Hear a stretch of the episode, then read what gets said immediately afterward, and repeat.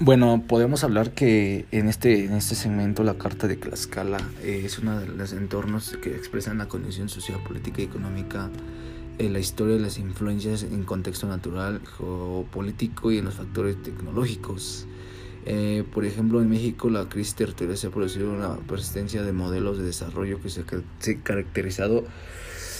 por la depresión de los recursos naturales y la segregación social y, espacial y desconocimiento gubernamental para inducir de manera coherente y, sistemática en el ordenamiento territorial. Eh, eh, estas causas se expresan en problemas urbanos bien conocidos, desarrollo desigual de las regiones, acelerando un proceso de urbanización rezagado en las relaciones productivas en, el agro, aglomeración de grandes ciudades y metrópolis graves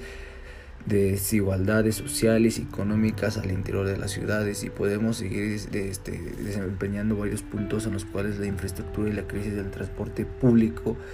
eh, eh, puede ser una gran este, problemática. Por ejemplo, el patrimonio histórico y cultural también puede desempeñar un buen papel ahí